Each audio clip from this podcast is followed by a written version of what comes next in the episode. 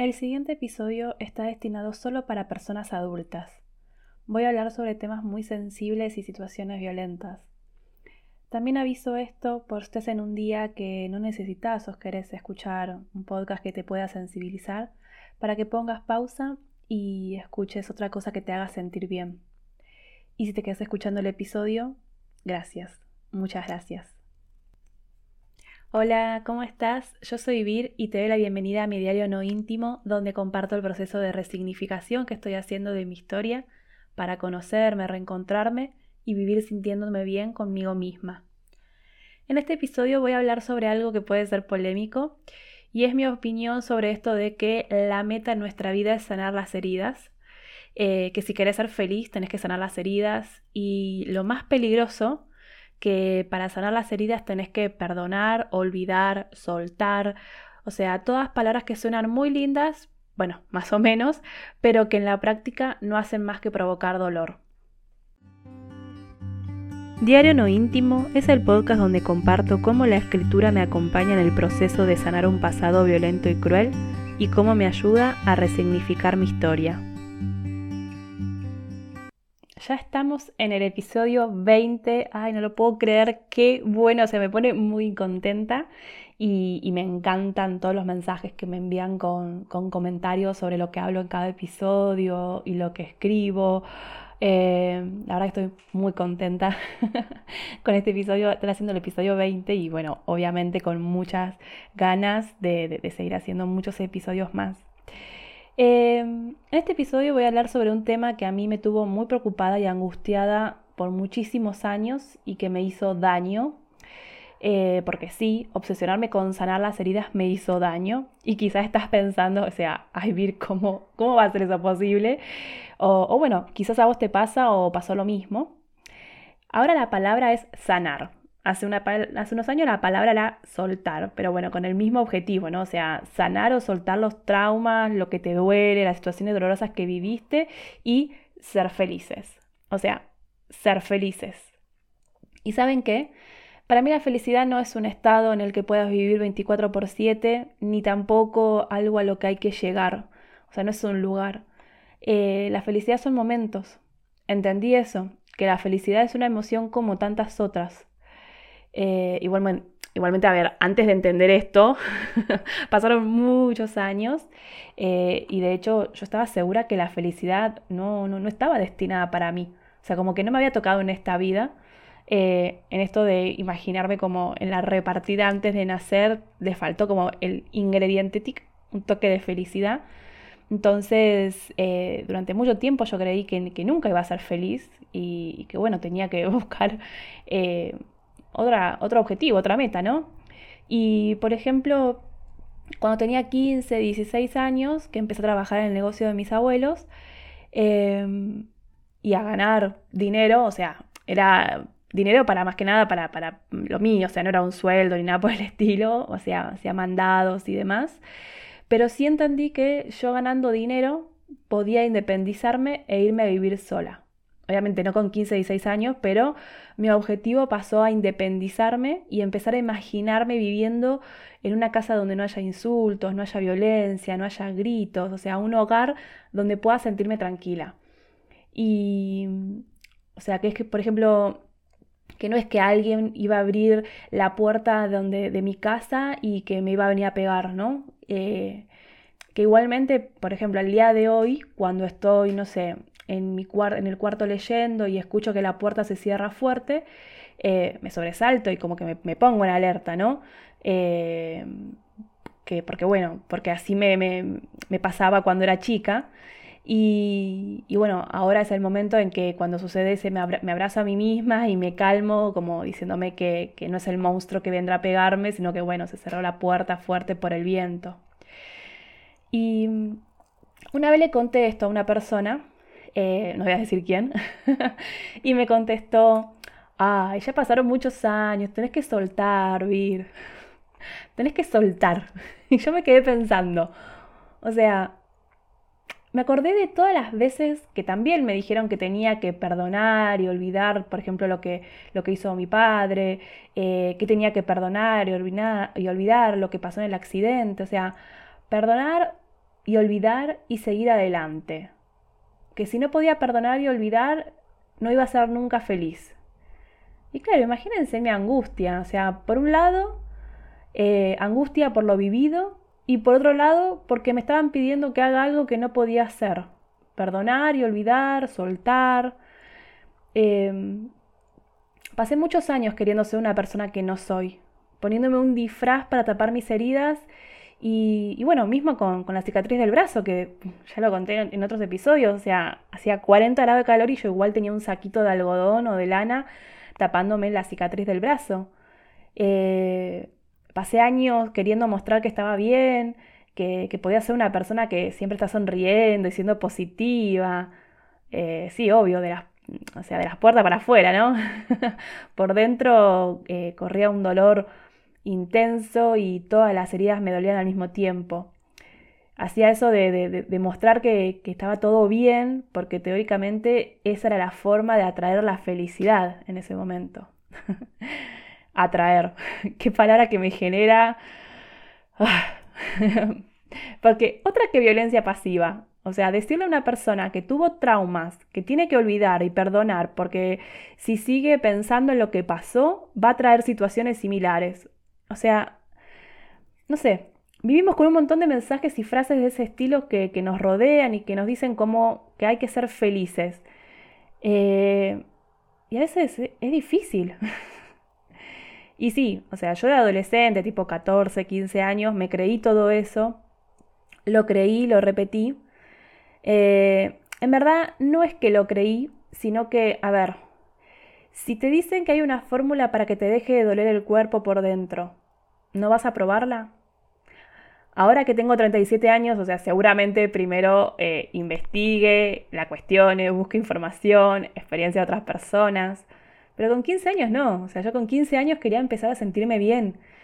Eh, quería tener ganas de estar en esta vida y, pasarla bien como veía que, la pasaban otras personas.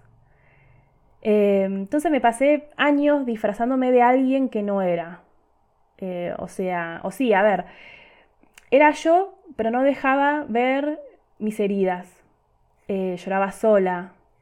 Eh, bueno, por eso en el 2004 para mí fue muy importante encontrar el espacio del blog donde sí podía ser yo y contar lo que me pasaba y lo que sentía, porque ahí me leían personas que no me conocían y tampoco me importaba mucho en ese momento quién me leía y demás. Era, yo necesito escribirlo eh, y ya. Y lo mismo, bueno, cuando, cuando estaba el, el ICQ y el, el MSN, dos aplicaciones de hace muchos años eh, para, de mensajería instantánea. Ay, cómo extraño esa época en la que me quedaba hasta las 4 o 5 de la mañana despierta hablando con personas que no conocía, pero a las cuales le contaba mi vida y podía descargarme y encontrar del otro lado a personas que también habían sufrido o estaban sufriendo. Eh, lo de extrañar esa época es por quedarme despierta toda la noche y el otro día seguir como si nada, ¿no? Ahora si me acuesto más allá de la 1 o 2 de la mañana, el otro día ya estoy medio zombie. Pero, pero bueno, volviendo. Eh, como decía, eh, con personas reales, frente a familiares, amistades, o sea, no siempre me permitía ser quien realmente quería ser o necesitaba ser. Eh, con mis amigas más íntimas no me pasaba tanto, pero sí, o sea, hablábamos de temas íntimos y personales, pero bueno, eh, también hubo una época que, qué sé yo, de jueves a domingo el plan era salir a bailar o algún recital y divertirnos. Y, sí, era una forma de evadir todo lo que tenía dentro. Eh, quizás se hacía eso de, bueno, de ir a bailar, juntarme, eh, reírnos hasta llorar y hablar de cosas lindas. Eh, quizás haciendo todo eso traía más de esas situaciones. O sea, es lo que pensaba, ¿no? Pero bueno, puede ser que atraía más de esas situaciones o no. No es que las atraía mágicamente. Hacía cosas para que sucedan esos momentos en los que podía divertirme y sentirme bien, pero el tema es que reírme no hacía que por dentro calme el dolor. O sea, podía reírme a carcajadas y por dentro sentir una opresión en el medio del pecho que, me hacía sentir que en cualquier momento se me iba a parar el corazón. Em, hablando de carcajadas, yo tengo una, risa contagiosa. eh, porque me empiezo a reír a carcajadas y es difícil que no se rían las personas que están a mi alrededor. Eh, más si empiezo a, tipo, a cacarear como una gallina, o si me sale la risa tipo patán. Eh, eso siempre me gustó de mí, hacer reír a las demás personas, porque, porque aparte es contagiosa la risa. O sea, yo me reía, las demás personas se reían de mí y eso me hacía seguir riéndome. O sea, nada, muy lindo. pero como les decía, ese momento de reírme a carcajadas, sí, obvio, o sea, me encantaba, pero cuando me terminaba de reír aparecía la angustia, el enojo y las ganas de no estar en este mundo cruel e injusto.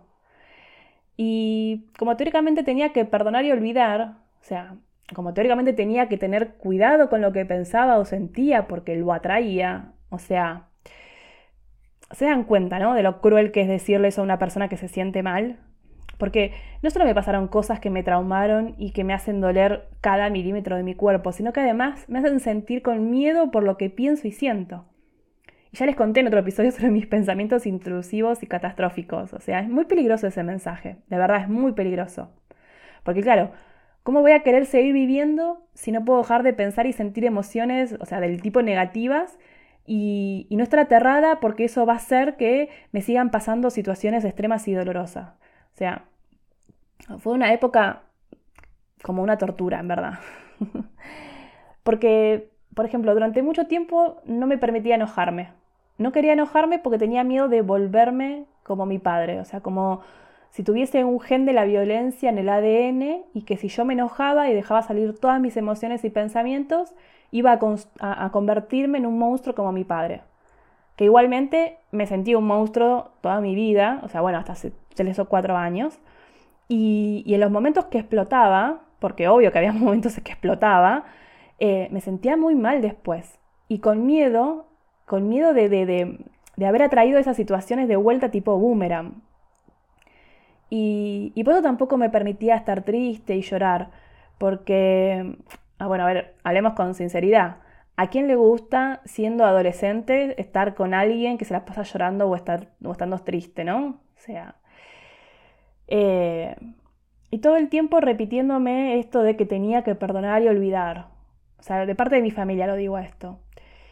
Y, claro, ahora que lo pienso, como que me cierra todo, ¿no? O sea, querían que perdone y olvide porque muy seguramente se sentían culpables o responsables, o sea, de alguna manera, y no querían que yo me ponga a cuestionarlos. Va, no sé. También es algo de la época, ¿no? Eh, como que cada época tiene su, frase o su, no sé, su frase que te dicen lo que tenés que hacer y cómo hacer y cómo sentir y demás. Em, pero entonces, a mí me dolía el alma y necesitaba encontrar una forma de que me deje doler el pecho todo el tiempo y dejar de tener miedo. Pero, pero no, tenía que ser otra versión de mí.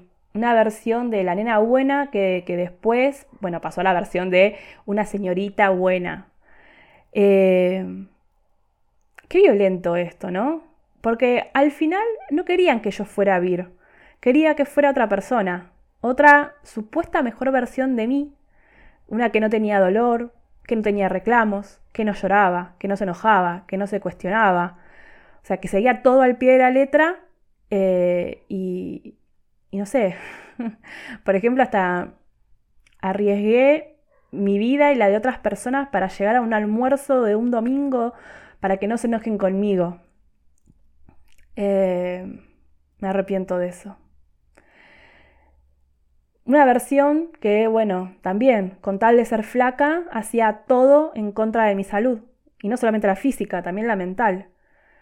Y, y el mensaje era ese, como que teóricamente siendo yo no estaba bien y tenía que ser otra una que perdone, una que olvide y, después eh, pasó a ser esto, ¿no? Una que, o sea, ser la vir que sabe soltar traumas y, bueno, ahora sería la que sana las heridas para que no duelan más y pueda ser feliz. Ajá, ¿cómo hago eso? Eh, porque aparte como si ya no fuera suficiente con todo lo que cargamos, ahora nos cargamos con la obligación de sanar las heridas de la niñez, de la adolescencia, o sea, cualquier herida y, esto, ¿no? Seguimos sumando ítems a la lista de pendientes que lo único que hacen es no dejarnos disfrutar de la vida como es o como queremos que sea o sea, sin tantas reglas que cumplir, ¿no? O sea, porque ahora la nueva regla es de sanar. Como les digo, hace unos años era soltar. Eh, ay, me enojaba mucho cuando me decían, tenés que soltar. Y bueno, ¿cómo mierda suelto un dolor? O sea, yo no lo sé. ¿eh? eh, y bueno, como les decía, sanar es el nuevo soltar. Es como esa zanahoria que nos ponemos enfrente para seguir adelante. Y... Pero yo me pregunto, ¿es necesario sanar? ¿O es que creemos que cuando sanemos vamos a ser felices? Porque spoiler, no va a pasar. y esto me resuena mucho por el tema de estar gorda y dejar de hacer cosas hasta que deje de estar gorda. Eh, o sea, como que, ser, como que seré feliz cuando sea flaca, ¿no? Que lo pensé también durante muchísimos años y es algo con lo que sigo trabajando, ¿no? Entonces eh, hay un montón de cosas que, no hice y que dejé de hacer hasta no ser flaca. Por ejemplo, vestirme como me gusta o, hacer un montón de actividades que no hice hasta que no sea flaca y feliz. Y obviamente no va a llegar eso. O sea, puede que sí, puede que baje de peso, pero como lo dije en otro episodio, no es que, bueno, hoy peso 78 y dentro de, no sé, cuatro meses peso 70. Ay, soy feliz mágicamente. No. Eh, ¿Qué sé yo? Esto e, e, es, como que continuamente eh, no, podemos ser la persona que somos, sino que tenemos que adaptarnos a, la persona, o sea, tenemos que adaptarnos a, lo que el resto de las personas quieren que seamos. Me río porque, bueno, no sé, de los nervios o de la bronca, no sé. Eh, porque pasé muchísimos años intentando ser alguien que no quería ser eh, para contentar al resto, pensando que de esa forma, eh, no sé, era la receta para, para ser feliz, para que desaparezcan los traumas, los recuerdos tristes. Y, bueno, hasta que no empecé terapia y hablé de estos temas, la angustia pasaba por esto de no saber cómo hacer para para perdonar, para, para olvidar, para, para soltar, eh, para sanar las heridas de mi pasado y que no me duelan más. O sea, sentía que había algo malo en mí que, que hacía que yo no pudiera hacer eso, ¿no? Era como, ¿realmente hay algo malo en mí que no puedo hacer eso? Y parece la historia sin fin, o sea, todo un círculo vicioso, porque me piden que haga algo que no puedo, me siento mal, en fin. Eh, lo de perdonar, eso sí, es un tema. Eh, me angustió muchísimo. Me angustió muchísimo el, hecho de sentir que para mí hay, hay cosas que son imperdonables. Pero bueno. Eh, un día me encontré con, con otra posibilidad, ¿no? La de que no es obligación perdonar, mucho menos olvidar y que los traumas y dolores no se sueltan, sino que se procesan, se resignifican y, bueno, que esto de sanar como meta en la vida para llegar teóricamente a un lugar donde vas a ser feliz para siempre no existe. A ver, me quiero explicar bien, ¿no? O sea, no estoy diciendo que no haya que sanar las heridas y los traumas. O sea, no, no estoy diciendo eso. Porque de hecho, a ver, yo comparto mi historia a través de mi blog y este podcast para justamente mostrar el proceso en el que estoy y los cambios que voy viendo en mi día a día. Eh, pero eso es lo que quiero decir. ¿Por qué la meta es más importante que los cambios que se van dando en tu vida mientras procesas y resignificas tus traumas y dolores? ¿O por qué en vez de estar pensando solo en la meta, que encima si la meta es ser feliz para siempre es una meta irreal, eh, no festejamos y celebramos los pequeños cambios que, que se van viendo y sintiendo? O sea, yo estoy aprendiendo a hacer eso ahora. Va, lo primero que aprendí y entendí es que hay heridas que no van a sanar. O sí, no sé, no lo sé, ¿verdad?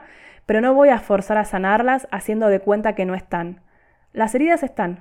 Algunas cerradas, dejaron cicatrices, otras se cierran y, se abren con determinadas situaciones, otras aparecen eh, otra, o, parece que nunca se van a cerrar y que habrá días que duelan y nos recuerden los que vivimos pero que no es algo que te hace tu mente o tu conciencia para cagarte el día o un momento. O sea, no. O sea, basta de pensar que hay algo malo con vos y de intentar ocultar o tapar lo que sentís. Eh, porque aparte, hay traumas situaciones dolorosas que vivimos y que no recordamos, que, o sea, que no las tenemos en la conciencia en nuestro día a día, pero cuando apenas empezamos a conectarnos con nosotras mismas, a conocernos, a, reconocer, reconocernos, em, esto de hacer actividades como, no sé, la escritura terapéutica o la creativa, pintar mandalas, meditar, hacer yoga, eh, salir a correr o andar en bici, o sea, en esos momentos de conexión con nosotras aparecen, aparecen imágenes, ruidos, palabras, frases, y te das cuenta que eso también lo viviste y no lo tenías presente.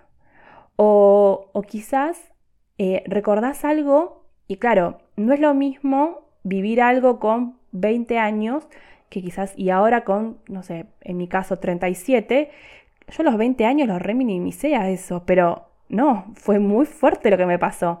Y eso también sucede. Claro, capaz pensás que entonces, ¿para qué hacer todo eso si lo que, vas a, lo que va a pasar es revivir dolores?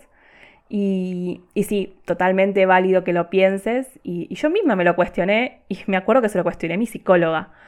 Pero al menos, pero bueno, al fin fue como, bueno, ya hice tantas otras cosas que también me hicieron daño Hagamos esto de revivir los dolores y traumas, a ver si es verdad esto de que se puede resignificar y aprender a convivir con las heridas. Y, lo hice y me di cuenta que lo venía haciendo desde chica escribiendo, que escribir lo que sentía, lo que me iba pasando, me fui como dejando un registro de esas cosas que me dolían y escribiendo más y más, encontré otras heridas que ni sabía o ni recordaba que tenía, o esto, ¿no? De que las había minimizado. Minimizado. Me costó esa palabra, perdón. Pero bueno, que ahí estaban las heridas. Y además de la, de la escritura, fui aprendiendo y encontrando otras herramientas que me permiten conocerme, conectarme con mis emociones. Que cuando digo eso de conectarse con las emociones, no es con las lindas, o sea, no es solo con las lindas, no, no, es conectarte también con lo que te duele, con lo que te hace mal. Y gracias a esas herramientas de autoconocimiento, o sea, gracias a conocerte, te empezás a entender, empezás a ser más compasiva con vos misma y te das cuenta que las cosas pueden cambiar y podés sentirte bien con vos misma. Entonces, dejar de pensar en la meta y pensar en que el camino es importante, el proceso es importante. Y es importante darte y hacer lo que necesitas en cada momento de tu día a día. No sé, por ejemplo, si necesitas reír, eh, que te pongas videos graciosos, porque hay un millón en YouTube. o si necesitas llorar, eh, te pones una película que sabes que te va a hacer llorar. O, bueno, esos temas musicales que sabes que tocan el botoncito y listo, aparecen las lágrimas. Eh, si necesitas escribir, si necesitas pintar, dibujar, bailar si necesitas jugar. Y esto es algo que hace poco hablé con mi psicóloga. Eh, yo no tengo en mi entorno íntimo niñas y niños. Entonces, yo no, no, tengo esos momentos que pueden tener esas personas que, que tienen hijos o hijas, sobrinos, sobrinas, de, de, edades en las que te sentás en el piso a jugar. Yo hace mucho que dejé de jugar y en verdad es que nunca pude disfrutar de jugar porque nunca pude jugar tranquila. Bueno, como les conté en otros episodios. Y, pero sí me acuerdo que de niña amaba los, los pinipons y, me acuerdo de tener un balde de ladrillitos que era para hacer como un castillo de princesas y que venían como con una base, como una cartulina para construir el, castillo ahí, ¿no? Eh, en esa base. Eh, y después adentro podía jugar a que estaban las diferentes áreas del, castillo. Eh, me acuerdo de esos juguetes y se me forma una sonrisa automáticamente. Creo que la última vez que, que jugué fue a los 9 o 10 años. Em, no sé si tendrá algo que ver con que, bueno, en esos años sufrí abuso sexual, pero puede que sí o no. Pero bueno, hace unos meses que, que me dan ganas de comprarme unos ladrillitos y unos pinipón y jugar. O sea, sentarme en el piso y jugar. Eh, y tampoco sé qué. tampoco sé qué puerta abrirá el ponerme a jugar como cuando era niña. Quizás aparecen un montón de momentos tristes y traumas más. Y, y sí, a pesar de saber que es muy posible que me pase eso, lo voy a hacer. Lo voy a hacer porque es una herramienta para seguir autoconociéndome. Y sé que habrá un periodo, por ejemplo, en que sueñe durante la noche o tenga pesadillas o que durante el día aparezcan pensamientos, imágenes, o sea, lo sé, soy consciente, pero aún así lo voy a hacer porque me di cuenta que después de pasar por eso, de conocer las heridas, de, reconocerlas, de entenderlas, después de eso voy a estar mejor. Pero no mejor porque estoy cada vez más cerca de la meta. O sea, como si fuese una escalera y subí un escalón hacia la felicidad. O sea, no. Porque la verdad es que no sabemos si sanar nos da felicidad. Eh, que, a ver, lo que quiero decir es que justamente la felicidad no es un lugar, no es un destino, no es algo a lo que ya llegas y ya está, toda la vida de rosa y automáticamente dejas de sufrir porque se te borran los recuerdos tristes y los traumas. O sea, como dije, en verdad la felicidad es un momento, ya está, ya existe. Y podés sentir felicidad a pesar de tener heridas abiertas o cerradas, a pesar de tener cicatrices. Y esos momentos de felicidad que podés sentir son justamente esos momentos, por ejemplo, en que celebras los pequeños cambios, que te conoces, que te reconoces, que te tratás bien, te tratás con compasión. O sea, se trata de sacar toda la basura que fuimos barriendo bajo la alfombra tantos años, ¿no? Y, ¿Y cómo se hace para estar bien una misma?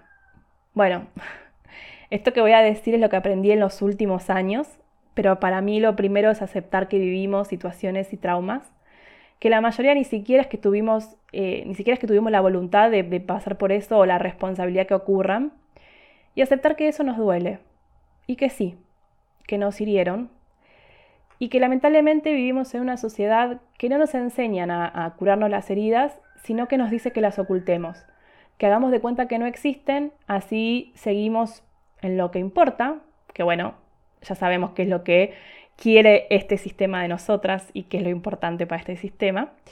Y, estar bien con una misma es dejar de querer cumplir las expectativas del resto de las personas y dejar de adaptarte a las demás personas para ser teóricamente la mejor versión de una voz, para empezar a ser la mejor versión de vos misma cada día, un paso a la vez.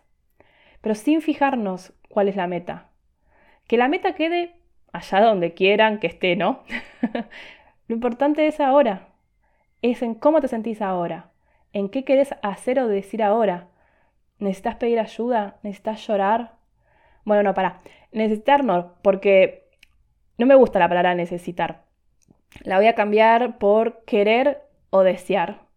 Porque también empecé a ver estas pequeñas cosas cuando hacía las preguntas diarias y cuando respondía ¿qué quiero hacer hoy? Las oraciones empezaban siempre con un tengo que. Y ahí fue cuando dije, para, para. O sea, tengo que no es lo mismo que quiero hacer. Y me cuestionó el por qué mi lista tenía el 90% de oraciones que empezaban con tengo que. Y, y, así, por ejemplo, fui observando y cambiando para que, bueno, en mi día a día haya un equilibrio entre los tengo que y los quiero que. Eh, ¿Sabes por qué es bueno ver dónde están tus heridas? Conocerlas, saber quién te las hizo, o qué te las hizo, dónde están, cómo están. Porque eso te va a dar una fortaleza enorme. Porque las vas a ver, las vas a reconocer y vas a darte cuenta que sos fuerte. Más fuerte de lo que te hacen creer que sos. Hoy, que conozco mis heridas, vivo con menos miedo que ayer, por ejemplo. Porque las veo y digo, wow, mirad todo lo que superé. Entonces, no tengo miedo de si aparece una nueva herida. O sea, obvio que no quiero. Pero antes, por ejemplo, vivía con miedo a todo y vivía con miedo a que me lastimen. Ahora también, o sea, no es algo que supera el 100% y ni siquiera sé si es algo que se supera al 100% y tampoco me interesa saberlo. Pero cuando tengo miedo, ahora tengo las herramientas y recursos para preguntarme por qué. ¿Qué me hace acordar? Qué fue lo primero que me pasó y qué me hizo tenerle miedo a eso. Em, no se trata solo de sanar creyendo que de esa forma ya está, no te va a doler más. Se va a ir hasta la cicatriz y vas a ser feliz. No, no, se trata de observar las heridas, de, conocerlas y saber qué situaciones te van a poner en alerta, qué comentarios te van a hacer eh, sentir como si te metieran el dedo en la cicatriz eh, o como si te rascaste y te sacaste la cacarita. O sea, entendiendo tu, tu herida, entendiendo tus heridas, puedes sentirte mejor con vos misma. Porque te entendés a vos.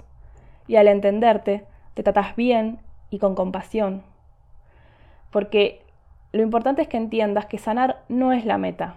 Que no es que cuando sanás al otro día ya está todo mágico Disney, felicidad eterna. No. Y, y que entiendas que podés tener momentos de felicidad aunque tengas heridas abiertas. Y entender esto último es liberador. Aparte, a ver, siempre hablando de meta, objetivos, logro, éxito. Por eso a mí me gusta hablar del proceso de resignificación de mi historia, porque es un proceso. No es algo que va tipo de un punto A a un punto B de forma lineal y cuando llego al punto B ya está, superé todo y soy feliz. O sea, no, no, es un sub y baja mezclado con espirales. Es el camino hacia. Y eso hay que celebrar, que estamos en el camino, que estamos aprendiendo a conocernos, a abrazarnos, a perdonarnos, a estar orgullosas de todas las batallas que ganamos, de, celebrar los pequeños cambios, de priorizarnos. Todo eso es ir sanando, pero mientras caminamos, mientras vivimos, ¿no? Si te gustó esto de que cuestionar si sanar no es la meta, te comparto dos recursos más que hablan sobre el tema. Eh, debe haber muchos más, pero yo conozco estos dos, que, son los que conocí a fin del año pasado, del, 2020, y me sirvieron muchísimo para reflexionar y obviamente me inspiraron para, hacer este episodio. Eh, uno es el episodio 232 del podcast de Lore Aguirre, que, se llama Con Amor Carajo, y el otro es un post de Facebook de Sin Urolo. Eh, voy a dejar ambos links en el link de la descripción de este episodio. Bueno, por hoy dejamos acá.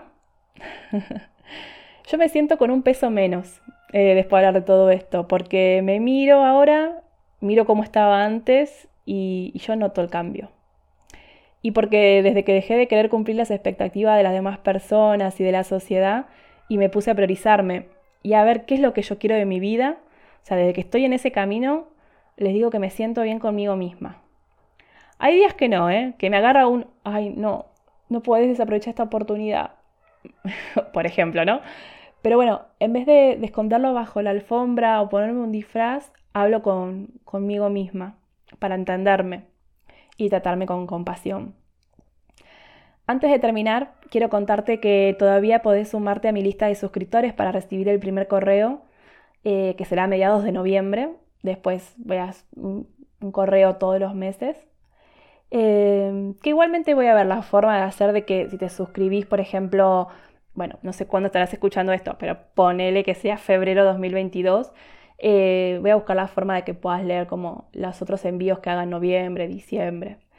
Em, pero bueno, para sumarte a la lista de suscriptores, tenés que entrar a mehacebienescribir.com barra lista y si no, también está el canal de Telegram, donde comparto novedades, ejercicios de escritura terapéutica. Sumarte a mi lista o mi canal de Telegram lo que te permite es que te enteres eh, sin que haya un algoritmo de por medio que, bueno, determina qué es lo que podés ver o leer. Eh, por eso están estos dos canales que son directos para mí. Gracias por escucharme, gracias por estar del otro lado. Sabes que me encanta recibir comentarios sobre lo que sentiste o pensaste al escuchar este episodio y que me puedes escribir a holavir.com. Eh, igual todo esto lo dejo en el link del episodio. Nos vemos en la próxima. Chau, chau.